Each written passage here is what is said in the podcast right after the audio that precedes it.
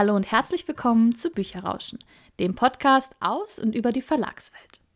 Wir sind Jenny und Karina, zwei Verlagsmitarbeiterinnen und wir freuen uns, dass ihr da seid.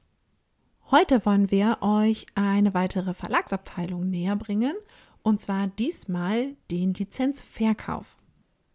Und am Ende erwartet euch natürlich wieder ein Buchtipp, diesmal zu Klassikern. Und bevor wir jetzt richtig anfangen, stellen wir wie immer unseren Timer. Ich stelle den Timer. Los geht's. Heute reden wir über den Lizenzverkauf. Und da ist vielleicht auch erstmal wichtig zu wissen, was ist überhaupt der Lizenzverkauf und wie ist der Unterschied zum Lizenzeinkauf. Zunächst einmal, was meint eigentlich Lizenz? Mit Lizenz ist gemeint, dass man ein bestimmtes Recht an einer Sache weitervergibt.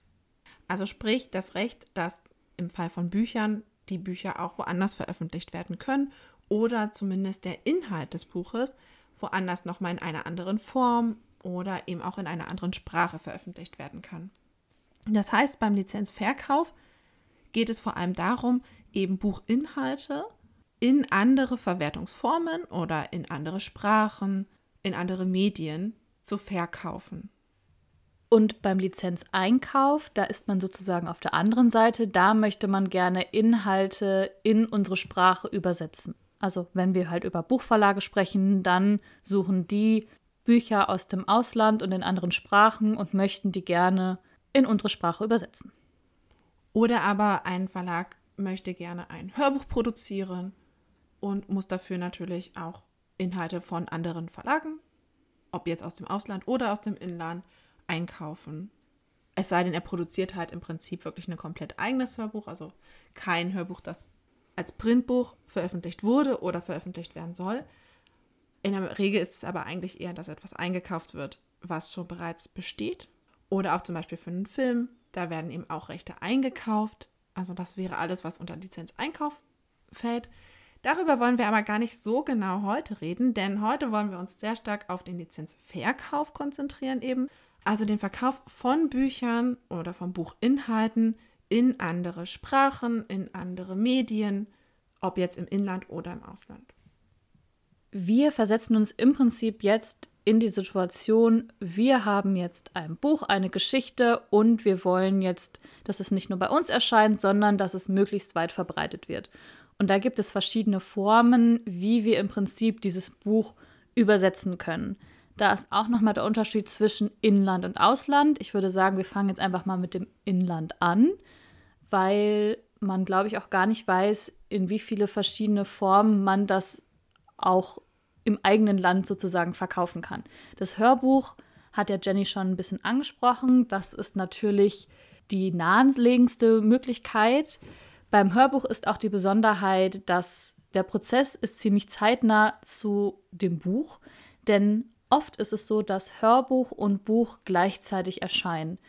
Es ist eher selten, dass das Hörbuch nach Erscheinen der Bücher kommt, sondern es ist halt eher gleichzeitig.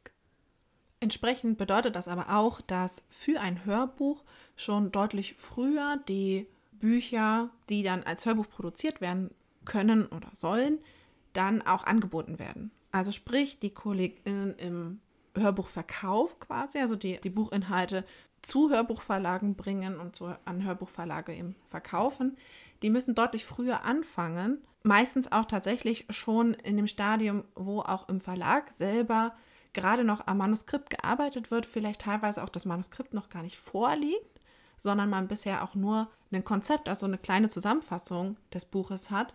Bereits schon in diesem Stadium wird oft dann schon an einen Hörbuchverlag herangetreten und gesagt, ich habe hier einen tollen Titel, einen tollen Inhalt, der ist vielleicht was für dich. Weil man muss natürlich auch überlegen, die Produktion von einem Hörbuch ist halt auch sehr lang, weil das Manuskript muss auch ebenfalls nochmal überarbeitet werden. Man übernimmt nicht eins zu eins das Manuskript, was man als Buch hat, sondern es wird auch zugeschnitten auf dem Sprecher. Es wird teilweise gekürzt, es wird teilweise angepasst und dann muss es natürlich auch nochmal aufgenommen werden. Deswegen ist halt einfach dieser Prozess fast zeitgleich mit der Redaktion. Und man muss natürlich auch sagen, dass der oder die HörbuchsprecherInnen sich ja auch darauf vorbereiten müssen. Das heißt, die lesen die sich ja dann auch das Manuskript nochmal durch, ähm, die überlegen auch, wie sie vielleicht bestimmte Charaktere ausgestalten und das braucht ja alles auch Vorbereitungszeit. Deswegen fängt auch die Hörbuchproduktion im Prinzip schon sehr, sehr früh an. Eine andere Lizenzform ist der Film. Ich denke mal, da denken auch neben dem Hörbuch die meisten schon direkt dran. Tatsächlich ist das aber mit am schwierigsten, es zu verkaufen und es wird auch in den seltensten Fällen gemacht, weil da einfach super viele andere Prozesse noch zutage treten und man weiß auch gar nicht oder man kann sich gar nicht vorstellen, wie lange so ein Prozess dauert. Also es wird teilweise auch schon vor Erscheinen oder mit Erscheinen des Buches schon versucht, die Filmrechte zu verkaufen und teilweise werden auch die Filmrechte verkauft, aber die Filme werden dann nicht produziert, weil manche Produktionsfirmen zwar die Rechte kaufen, aber dann letztendlich doch nichts daraus machen. Damit ihr ungefähr eine Vorstellung bekommt, wie lange so etwas dauern kann, reicht es eigentlich fast schon, wenn ihr euch kurz anschaut, wann die Bücher zu den letzten Buchverfilmungen, die jetzt herausgekommen sind, zum Beispiel geschrieben wurden. Bei ganz vielen Buchverfilmungen sind die Bücher, die im Original dann erschienen sind, deutlich älter als jetzt der Film. Also es kann ein Film sein, der jetzt erst rausgekommen ist, aber das Buch ist vielleicht vor fünf Jahren erschienen. Und das zeigt ungefähr auch, wie lange so ein Prozess braucht von die Rechte an der Verfilmung werden eingekauft bis hin zu der Film wird produziert, er wird wirklich gedreht und am Ende dann ja auch veröffentlicht. Also es ist wirklich schon ein sehr, sehr langer Prozess auch. Und dabei hat eigentlich den kleinsten Anteil fast erstmal nur, dass die Rechte verkauft werden, weil ganz viel halt dann danach noch kommt. Und nicht immer, wenn Rechte verkauft werden, heißt es auch, dass ein Film entsteht, weil einfach manche Produktionsfirmen sich einfach nur erstmal die Rechte sichern, damit es kein anderer produzieren kann, sie es aber dann letztendlich doch nicht machen. Neben dem Film gibt es auch die Theaterrechte, die verkauft werden. Also sprich die Rechte für die Aufführung auf der Bühne. Also dass SchauspielerInnen im Theater oder bei der Oper oder beim Ballett eben auch Buchstoffe sozusagen auf die Bühne bringen. Auch hier ist natürlich dann noch ein großer Prozess, weil da werden ja auch dann letztendlich sozusagen Drehbücher draus geschrieben. Aber das gibt es eben auch, dass man halt von einem Buch die Rechte für die Darstellung auf der Bühne erwirbt. Spannend ist auch, was vielleicht viele gar nicht so wissen, dass auch teilweise das Taschenbuch ein Lizenzverkauf ist. Weil nicht jeder Verlag bringt auch die Taschenbücher zu seinen Hardcovern raus, sondern es wird teilweise auch verkauft und deswegen sind auch Titel in verschiedenen Verlagen. Dann ist das Hardcover bei dem einen Verlag und das Taschenbuch aber beim anderen Verlag, weil auch das einfach als Lizenzrechte verkauft wird. Zusätzlich dazu gibt es auch eine ganze Reihe von Kleinlizenzen sozusagen, also Rechteverkäufe, die einen ganz kleinen Bereich meinen, eben zum Beispiel, wenn in einer Zeitschrift eine Geschichte abgedruckt wird oder wenn es ein Unterrichtsprojekt mit großem Material geben soll. Dafür werden dann auch Rechte erworben im Land im Prinzip, dass man das eben auch urheberrechtskonform darf. Aber das große Lizenzgeschäft ist halt vor allen Dingen auch im Ausland. Also das Buch in möglichst viele Sprachen weiter zu verkaufen. Und die Übersetzung in anderen Sprachen ist einfach super spannend und faszinierend, weil man sieht dann einfach mal, wie sehen die Bücher auch in anderen Ländern und in anderen Sprachen aus. Weil ja auch jedes Land andere Gebräuche hat und andere Vorstellungen und Bücher vielleicht auch ganz anders wahrnimmt und deswegen vielleicht ein Cover bei uns in Deutschland gut funktioniert, aber dafür in Italien gar nicht. Und entsprechend sehen dann eben auch Bücher ganz oft komplett anders aus, als man es jetzt halt von unserem Buchmarkt kennt. Und das ist auch das Faszinierende, was auch eben Carina meinte, wenn man dann eben auch diese fertigen Bücher irgendwann mal in der Hand hält und erstmal auch manchmal ein bisschen rätseln muss, welche Sprache ist das eigentlich, weil letztendlich kennt man eben auch nicht jede Sprache, die es auf der Welt gibt oder erkennt sie halt eben auch sofort. Und dann halt auch nochmal mit dem ganz anderen Cover ist das immer einfach super faszinierend. Manchmal weiß man auch gar nicht, welches Buch das ist. Also wenn wir zum Beispiel Belege in den Verlag bekommen, dann sind sie so auf dem Tisch aufgereiht und dann überlegt man, okay, welches Buch ist das denn dann? Weil man kann die Sprache nicht erkennen, das heißt, man kann auch den Buchtitel nicht. Und je nachdem, welche der Schriftform es auch ist, erkennt man halt auch die Schriftzeichen nicht, dass man jetzt sagt, okay, das ist jetzt der Autorname oder der Autorinnenname. Und das ist eigentlich immer super spannend. Vor allen Dingen, wenn man dann irgendwie aus zehn verschiedenen Sprachen aus zehn verschiedenen Ländern von einem Buch die Bücher letztendlich sieht. Weil auch wirklich jedes anders aussieht. Also da gibt es eigentlich keins, das dem anderen gleicht. Also das ist wirklich total interessant dann zu sehen, wie sieht das Buchcover jetzt zum Beispiel in China aus, wie würde es in den USA aussehen, wie sieht es in Italien aus. Es ist echt total cool und auch, glaube ich, das, wo man dann auch beim Lizenzverkauf eben auch diesen Moment hat, wo man so denkt, ach, weil das ist auch das Produkt, das dann am Ende von der eigenen Arbeit sozusagen ja wirklich dann auch im Buchhandel steht, halt nicht im heimischen Buchhandel, sondern eben in dem der anderen Länder. Wie der Titel am Ende ins Ausland kommt, also in ein anderes Land verkauft wird. Dafür gibt es meistens zwei Wege. Einmal natürlich über den direkten Kontakt, also dass Verlag A mit Verlag B im Ausland einen direkten Kontakt hat, also direkt ausmacht und direkt auch vorstellt, ich habe hier ein Buch, das ist bestimmt auch was für deine Zielgruppe. Also möchtest du das nicht veröffentlichen und die halt untereinander direkt ausmachen, dass es eben eine Veröffentlichung im anderen Land gibt. Oder aber, und das ist auch sehr häufig der Fall, dass es über eine Agentur vermittelt wird. Also, dass ein Verlag eine Agentur die Titel vorstellt und die Agentur dann an die Verlage im Ausland herantritt und eben dort auch gezielt die jeweiligen Titel platziert. Und damit sind wir eigentlich auch schon beim Ablauf. Denn am Anfang steht immer der Titel Pitch. Also im Prinzip muss man den Kontakten, die man hat, ob es jetzt über eine Agentur geht oder ob es jetzt über die Verlage direkt geht, natürlich den Titel schmackhaft machen und den Titel pitchen. Und das ist einfach nicht nur vom Inhalt, sondern es ist auch einfach ganz viel drumherum. Wer sind die AutorInnen? Was haben die sonst noch rausgebracht? Wie erfolgreich waren vielleicht die anderen Werke?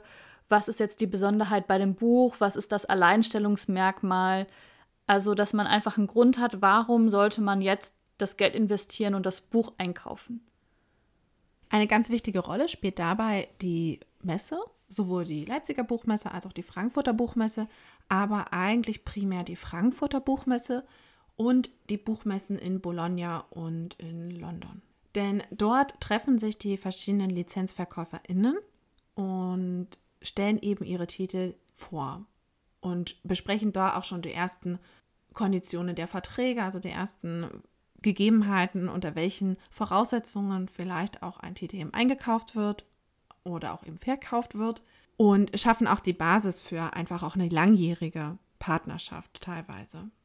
Die Messen sind einfach eine super Plattform, weil sie sind vor allen Dingen Frankfurt und auch Bologna oder auch London, die sind einfach international unterwegs und da kommen die auch alle von allen Ländern und man weiß, das ist das Hauptgeschäft. Es gibt ganze Tage, wo sich halt wirklich nur das Lizenzgeschäft und ganze Foren, die sich nur mit dem Lizenzgeschäft beschäftigen und wo man die ganzen Leute treffen kann. Und das ist auch eine der wenigen Gelegenheiten, wo man die Leute trifft, weil man fährt sonst nicht irgendwie ins Ausland und in die anderen Länder, um mal einen Verlag zu besuchen. Und deswegen sind die Messen einfach eine super Plattform, weil sowieso alle da sind.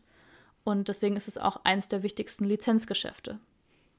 Es gibt sogar auf den Messen oft eine Art Speed-Dating, bei der es so kurze Titelvorstellungen, also Karina hat das vorhin schon Pitching genannt, so wird es auch im Lizenzgeschäft vor allem genannt, nämlich stattfinden. Also wo quasi immer nur ein paar Minuten lang die Leute miteinander sprechen können und eben auch Titel vorstellen können und einkaufen können. Natürlich gibt es neben London, Frankfurt und Bologna noch deutlich mehr Messen, wo auch LizenzverkäuferInnen zusammenkommen oder wo Titel auch vorgestellt werden für den Verkauf in andere Länder. Aber die in Bologna, Frankfurt und London sind tatsächlich die größten, gerade auch im europäischen Raum, wo auch am meisten Kontakte geknüpft werden. Natürlich hat man auch zwischen den Messen immer mal wieder Kontakt und schreibt den Leuten, wo man sagt, okay, das Buch ist perfekt für das Land, die schreibe ich jetzt an. Wenn dann sozusagen ausgemacht ist, dass der Titel irgendwo erscheinen möchte oder wenn jemand Interesse hat, werden auch die Konditionen festgelegt. Im abschließenden Vertrag sind dann festgelegt, wie ist die Vorauszahlung, wie ist die Auflage, wie lange haben Sie die Rechte, weil manchmal hat man auch nur für eine bestimmte Auflagenzahl die Rechte an dem Werk. Also man kann zum Beispiel das einmal nachdrucken in der Auflage, aber halt nicht mehr. Und es wird auch festgelegt, was kaufen Sie genau ein, weil Sie können zum Beispiel nur den Text einkaufen, Sie können Text und Illustrationen einkaufen und Sie können auch Text, Illustrationen und Cover einkaufen. Oder Sie können auch zum Beispiel nur das Cover einkaufen. Es gibt nämlich eine Besonderheit. Wenn der Verlag selbst Lizenzen einkauft, um ein Buch rauszubringen, haben wir natürlich nicht die Rechte an dem Text, um sie weiter zu verkaufen. Oh, das ist schon unser Timer. Wir sollten uns ein bisschen beeilen. Wir haben nicht die Rechte, den Text weiter zu verkaufen, aber wenn wir ein eigenes Cover erstellt haben, haben wir die Rechte an dem Cover. Das heißt, in manchen Fällen könnte auch ein ausländischer Verlag kommen und sagen, wir haben eigentlich aus den USA das Buch gekauft, finden aber euer Cover wahnsinnig toll. Wir möchten nur das Cover einkaufen. Oft ziehen sich diese Vertragsverhandlungen auch ziemlich lang hin, weil natürlich beide Parteien, also beide Verlage, wollen ja auch das Beste rausholen. Gerade bei dem Verlag, der ja auch die Rechte verkauft, finden ja dann auch oft Beteiligungen statt, dass zum Beispiel dann die AutorInnen eine gewisse Bezahlung bekommen von dem Lizenzverkauf, aber auch die IllustratorInnen, wenn es denn Illustrationen gibt. Und da ist natürlich, dass da eben auch viel abgewogen wird und viel verhandelt wird. Aber wenn man zum Ende hin dann auch auf einen Nenner gekommen ist, dann steht ja der Veröffentlichung im anderen Land nichts mehr im Wege. Also der andere Verlag publiziert es ja dann, lässt es drucken und kümmert sich um alles weitere. Und irgendwann trudeln dann eben, wie wir ganz am Anfang auch schon gesagt haben, die Belege ein. Also die Bücher, die im anderen Land als wirklich gedruckt wurden und da auch zum Verkauf in den Buchläden stehen, dann als Nachweis sozusagen, dass es auch wirklich zu einer Veröffentlichung gekommen ist, werden die in den Verlag geschickt. Weil man muss auch bedenken, es ist auch oft in den Verträgen festgelegt, dass die Veröffentlichung einem bestimmten Zeitraum stattfinden muss. Dass die jetzt nicht sagen, wir kaufen jetzt die Rechte und bringen es jetzt erst in fünf Jahren raus, sondern es ist halt oft festgelegt, in diesem Zeitraum muss die Veröffentlichung stattfinden, ansonsten habt ihr die Rechte wieder verloren. Und wie wir ja schon gesagt haben, beim Vertrag wird halt festgelegt, wie lang die Dauer der Lizenzrechte ist, weil es nämlich dann auch sein kann, dass wenn zum Beispiel der eine Verlag in dem einen Land hat die Bücher rausgebracht und die Dauer des Rechtes ist jetzt aber vorbei, dass ein anderer Verlag in dem Land sagen kann, jetzt möchten wir gerne die Rechte haben und bringen das Buch ebenfalls nochmal raus. In der Regel werden aber tatsächlich die Rechte eher verlängert, als dass sie wirklich an einen anderen Verlag gegeben werden. Also dass man dann einfach sagt, man schließt einen neuen Vertrag ab über die Weiterführung der Rechte sozusagen. Jenny hat ja auch schon gesagt, dass natürlich nicht nur die Verlage an dem Lizenzgeschäft beteiligt werden, sondern auch die AutorInnen und die IllustratorInnen. Das heißt, für die ist natürlich es auch nochmal eine super Einnahmequelle, wenn die Bücher ins Ausland verkauft werden und vor allen Dingen auch in möglichst viele Sprachen. Nicht nur, dass es cool ist, die im Bücherregal zu haben, dann zu sagen, mein Buch wurde in 20 Sprachen übersetzt, sondern auch, die bekommen natürlich trotzdem auch Geld dafür. Und das kann übrigens auch bei Titeln sein, die sie schon vor zehn Jahren veröffentlicht haben. Denn beim Lizenzgeschäft ist es so, dass auch Bücher verkauft werden, die es vielleicht bei uns gar nicht mehr gibt, weil wir keine Neuauflage mehr machen, weil die Nachfrage einfach nicht mehr da ist. Aber beim Lizenzgeschäft ist das gar nicht so wichtig, weil es sein kann, dass die Geschichte trotzdem noch aktuell ist und im anderen Land gefragt ist und dann erscheint sie da neu, obwohl sie bei uns schon fünf Jahre alt ist. Deswegen sagen wir ganz gerne bei uns im Verlag auch, dass die Lizenzverkaufsabteilung eigentlich die sind von gestern, weil sie eben auch vor allem die Stoffe verkaufen, die gestern aktuell waren, aber wir heute eigentlich vielleicht gar nicht mehr im Buchladen stehen haben. Mit Ausnahme natürlich dem Hörbuch, weil das ist im Prinzip dann die Abteilung von morgen. Das stimmt allerdings. Aber bevor wir uns jetzt noch weiter in den Lizenzverkauf vertiefen, kommen wir doch gleich einmal zu unserem Buchtipp. Diesmal durfte ich mir aussuchen, welchen Buchtipp wir vorstellen. Und ich bin ganz großer Klassiker-Fan. Deswegen stellen wir euch heute zwei Klassiker vor. Genau, ich fange an. Ich habe natürlich auch einige Klassiker hier. Ich glaube nicht, bei weitem nicht so viele wie Jenny zu Hause hat. Und ich habe mir auch überlegt, welchen ich vorstelle. Und ich habe tatsächlich wieder einen Klassiker, den man einfach gelesen haben muss und den, glaube ich, auch super viele gelesen haben. Aber er ist einfach so schön und deswegen muss ich ihn vorstellen. Es geht gar nicht anders. Es handelt sich nämlich um Stolz und Vorurteil von Jane Austen. Ich denke mal, viele ist das einfach ein Begriff. Es ist 1813 erschienen, also schon echt lange her. Aber es lohnt sich immer wieder, die Geschichte zu lesen. Der Sprachstil ist super und es ist trotzdem auch immer noch aktuell. Es ist in einer Welt, wo Frauen noch nicht so viele Rechte haben, trotzdem eine Protagonistin, die sehr eigenständig ist, die sehr widerspenstig ist und auch für das einsteht, was sie möchte. Und es ist einfach eine ganz tolle Geschichte. Deswegen kann ich sie sehr empfehlen. Stolz und Vorurteil ist ja über 200 Jahre alt, das heißt, es ist auch gemeinfrei. Das heißt, jeder Verlag kann im Prinzip die Geschichte veröffentlichen, denn bei Gemeinfrei ist es so, spätestens nach 70 Jahren nach Tod des Autors oder der Autorin sind die Urheberrechte nicht mehr aktiv. Das heißt, im Prinzip kann jeder die Geschichte nehmen und rausbringen. Ich könnte als auch sagen, ich nehme jetzt die Geschichte von Stolz und Vorurteil und bringe sie im Selbstverlag raus, weil einfach die Titel gemeinfrei sind. Deswegen gibt es auch so viele verschiedene Versionen von Stolz und Vorurteil. Das habt ihr bestimmt auch schon mal bei anderen Büchern gehört. Was man aber beachten sollte, ist, dass bei gemeinfrei nur der Originaltext gemeint ist. Also sprich gerade im Fall von Stolz und Vorurteil, die Übersetzung des Buches muss nicht immer gemeinfrei sein. Denn da haben wir ja ÜbersetzerInnen, die das Werk ins Deutsche übertragen haben. Und auch da gibt es ja ein Urheberrecht. Und das erlischt immer erst spätestens nach 70 Jahren nach dem Tod desjenigen. Also sprich, bei den Stolz- und Vorurteil-Ausgaben kann es durchaus sein, dass wir da teilweise auch neue Übersetzungen haben, weil einfach das Original nochmal neu übersetzt wurde, aufgrund der Rechtslage früherer Übersetzungen kommen wir auch gleich mal zu meinem Buchtipp, denn ich habe tatsächlich auch einen Titel von Jane Austen ausgewählt. Einfach weil ich auch Jane Austens Schreibstil total schön finde, aber ein anderes Buch als Stolz und Vorurteil eigentlich als eines der schönsten Werke, die es aus der Zeit und von Jane Austen gibt heute. Und zwar ist es Mansfield Park.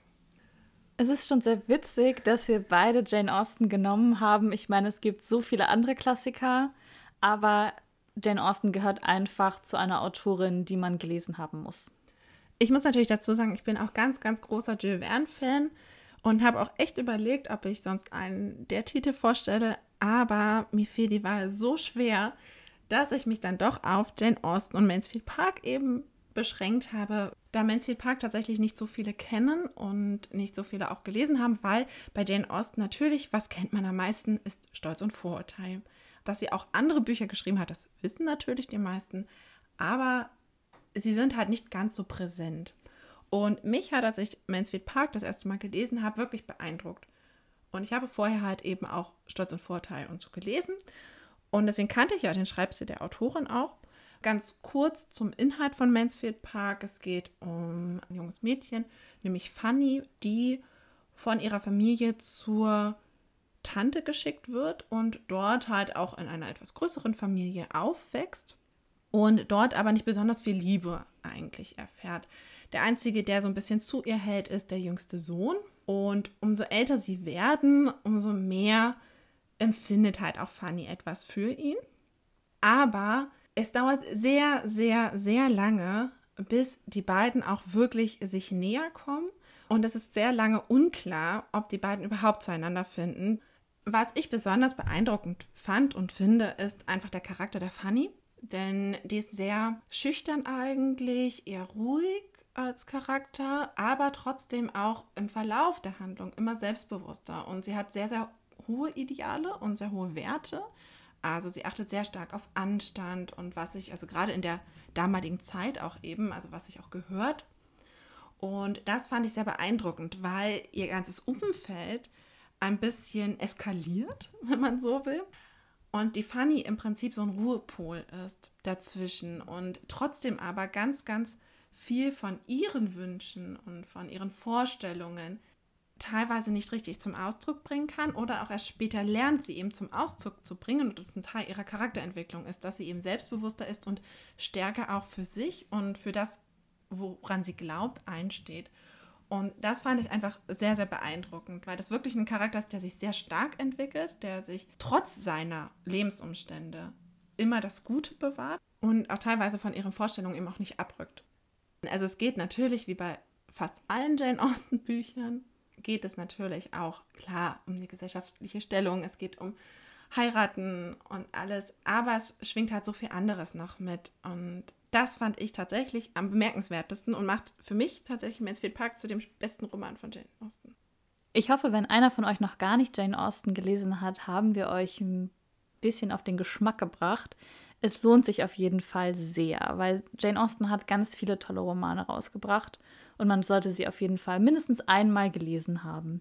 Mein Liebling ist halt immer noch Stolz und Vorurteil, aber du hast natürlich ein sehr gutes Plädoyer für Mansfield Park gehalten, muss man auch dazu sagen. Sehr gut, das war meine Absicht. Das war es auch schon wieder mit der aktuellen Folge. Wir hoffen, es hat euch gefallen. Wenn ihr Anregungen habt oder Fragen habt, dann schreibt uns doch einfach auf bücherrauschen.web.de oder schickt uns eine Nachricht über unseren Instagram-Kanal. Und lasst uns doch gerne sonst auch eine Bewertung bei iTunes da. Dann würde ich sagen, bis zum nächsten Mal. Wir freuen uns auch auf die nächsten Folgen mit euch. Ciao!